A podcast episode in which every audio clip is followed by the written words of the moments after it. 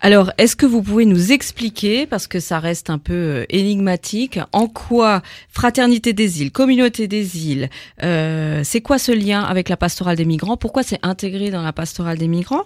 Et puis peut-être aussi euh, l'historique de ce que de ce qui se vit en communauté, fraternité. D'où ça vient ce mot fraternité pour cette réalité du Haut-Rhin, par exemple?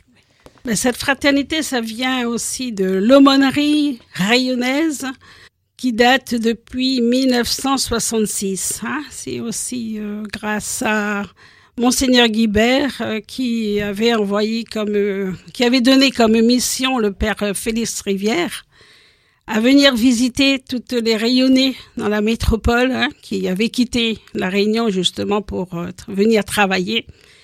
Et puis certains avaient beaucoup de difficultés et l'Église en a pris charge de les aider en envoyant le Père Félix Rivière pour les visiter.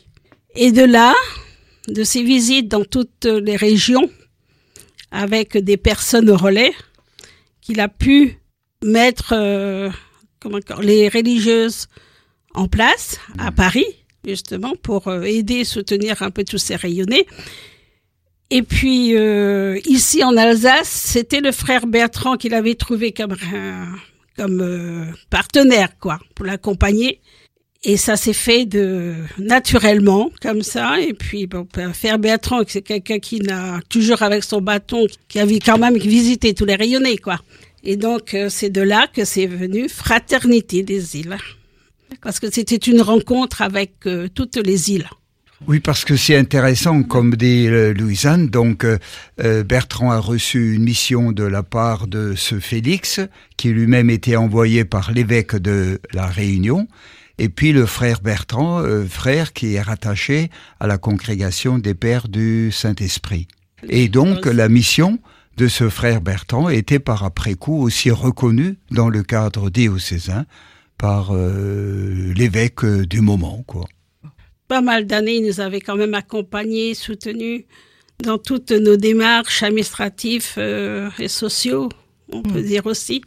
Et, et puis, euh, bah, jusqu'à son départ à, mm. à Bordeaux en 1990, que c'est là que ça s'est relâché, mais j'ai gardé quand même des liens avec la pastorale des migrants. Avec, en ce temps-là, c'était le père Brunissen, hein, qui était coopérateur, hein, aumônier, aumônier de là. Mm. Et ben voilà, aujourd'hui, on est encore là. Mm.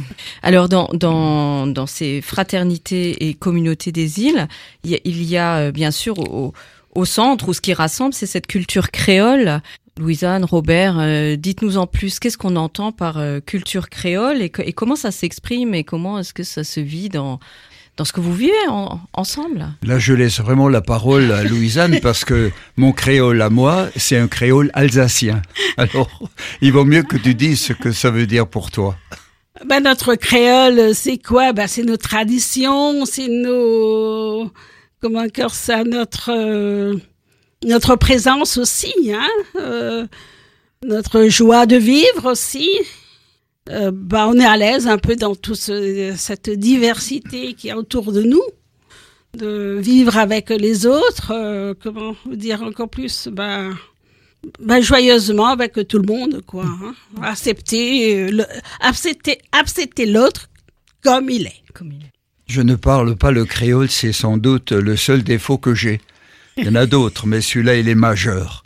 Alors, pour ce qui est du créole, simplement, je m'en tiendrai à la langue parce que depuis que je suis en lien avec euh, la fraternité, avec la communauté des îles, je m'émerveille de voir comment cette langue, elle résonne différemment, ou ces langues créoles résonnent différemment. Alors d'où est-ce que, il faut dire que le créole n'a pas de statut de langue officielle? Hein, c'est un, un, produit qui vient à la fois, il y a qui vient du français. Là-bas, c'est le français, mais il y a dedans également des accents ou, ou des, des mots anglais, hindou, espagnol, italien, etc.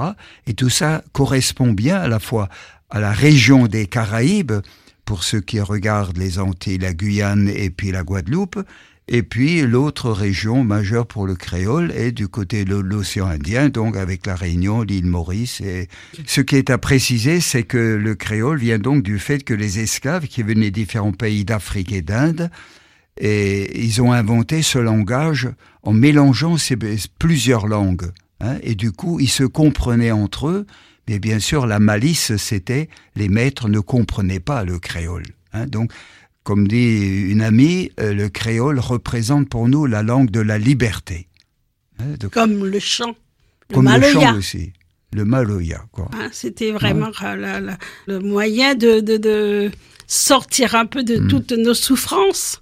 Hein, de nos ancêtres, quoi, sortir de cette hmm. souffrance hmm. avec le maloya, que d'une langue que les maîtres ne connaissaient pas, quoi. Je sais qu'au début, le maloya, vous ne le chantiez pas dans le cadre religieux. Non, c'était interdit. C'était interdit. Ah, et moi-même, j'ai découvert ça un jour au Schauenberg. Il y avait, vous, vous chantiez euh, là les, les, les chants plus liés à la sortie de l'esclavage. Et un ami euh, créole à côté m'a dit, écoute, ça c'est, écoute bien, parce que ça, ce n'est que depuis quelque temps que ces chants sont pris en compte dans l'espace religieux. C'est une langue aussi qui est liée à une résistance, quoi. Oui. Hein, ah oui. Un cri de liberté. C'est un cri de liberté. L'aspiration à devenir libre. Mais en ça, euh, ça me touche beaucoup parce que, voilà, c'est un peu différent du, du latin, mais c'est c'est vraiment c'est euh, vivant c'est voilà, c'est lié à une histoire c'est lié à l'histoire et aujourd'hui vos, vos, vos, enfants ou petits enfants continuent le, de parler créole?